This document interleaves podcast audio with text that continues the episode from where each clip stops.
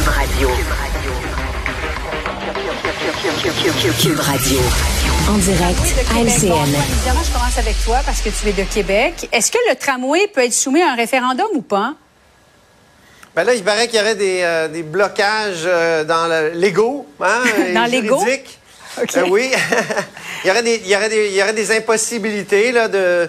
Mais en même temps, ça se contourne, ces impossibilités-là. On l'a vu avec le gouvernement Charest en 2004, qui a fait euh, 200 combien de référendums dans les municipalités. Bon, il y a comme délégué aux municipalités la décision de, de faire des démembrements, comme on les avait rebaptisés. Alors, euh, ce serait toujours possible, mais en même temps, moi, je pense que ce serait une grave erreur. Euh, Ça serait euh, un peu, justement, à l'époque, les diffusions de Jean Charest, il y a plusieurs qui avaient dit qu'il y avait un, un manque de sens de l'État. Il y a quelque chose qui a été fait, qu'après ça, on défait. Euh, et et c'est un peu ça. là. Il y a eu quand même eu trois élections là, euh, à, à la mairie de Québec où euh, les partis qui sont favorables au tramway l'ont emporté.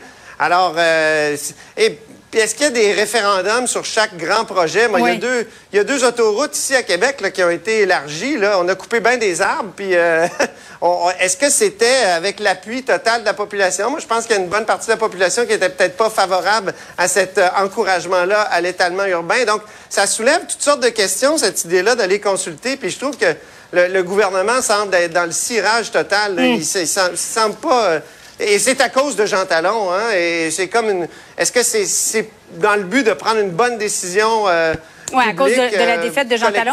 Antoine, sûr. tu as dit l'ego. Je pensais que tu avais parlé des égaux par rapport à Ah, ce peut-être projet-là. aussi, ouais. Oui. Ben, Mario, parce que pourquoi faire un projet de plusieurs milliards de dollars que pas grand monde ne veut finalement à Québec? Ben, ça, c'est la difficulté, c'est bien certain. Et surtout si le projet, parce que là, c'est un projet d'en bas de 4 milliards. Mais là, on entend toutes les rumeurs les plus folles, qu'on disait, ah, 6, 7, peut-être ça va être 8, ça aurait doublé. Puis là, maintenant, il y a des rumeurs que ça pourrait avoir plus que doublé. Peut-être qu'on fait peur au monde pour qu'on trouve ça moins pire quand on aura le vrai chiffre. Mais moi, je suis assez d'accord avec Antoine. Politiquement, je vois pas du tout le gouvernement s'embarquer là-dedans. Première chose, quand tu fais un référendum, il y a deux camps. Il y a le oui puis il y a le non. Si les gens de la CAQ sont mal à l'aise, savent pas trop où se mettre, ben, si tu fais un référendum, ils vont-tu rester neutres? Ou bien ils vont se mettre dans le camp du oui, mais si t'es dans le camp du oui puis tu gouvernes, ben fais-le, fais pas un référendum. Puis si tu te places dans le camp du non, ben ça veut dire que t'as fait campagne, t'as fait campagne pour un projet de tramway. Puis pendant le mandat, tu fais un référendum pour être dans le camp du non. Du pro- Moi, il y, a- il y a beaucoup qui m'échappe de, de la stratégie. Non, Donc j'ai l'impression que c'est quelque là. chose qu'on laisse courir, mais qu'on fera pas. Là. À la fin, ça, il y aura pas de référendum. Je crois pas à ça du tout. Emmanuel, as-tu l'impression que c'est tellement compliqué d'aller de l'avant avec un projet au Québec?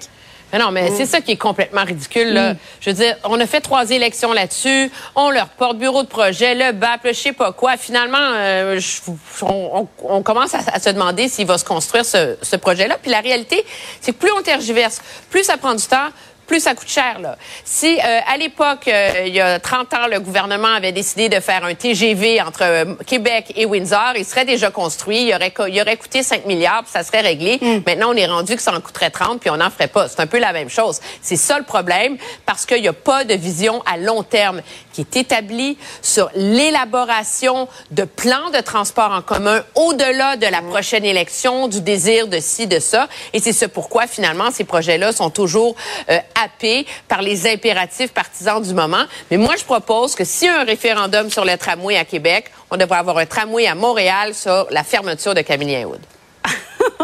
Et tout le Canada devrait être consulté parce que tout le Canada va payer pour le tramway. C'est ça. Euh, bon, Emmanuel Latraverse, Mario Dumont, Antoine Robitaille, merci beaucoup. Au revoir. Merci. Au revoir. Au revoir. Une autre vision de l'actualité. Cube Radio.